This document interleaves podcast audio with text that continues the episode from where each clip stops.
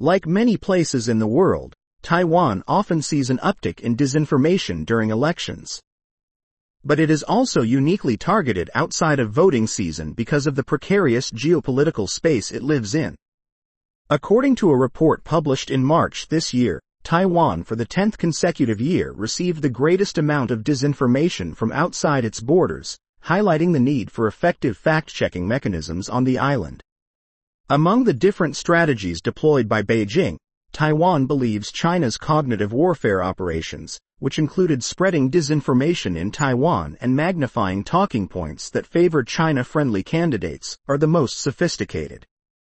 Besides spreading rumors, Beijing has also been exerting pressure on Taiwanese businesses with investments in mainland China to toe the party line, and luring Taiwanese politicians with discounted trips to mainland cities in an attempt to generate support for candidates lobbying for closer ties to Beijing.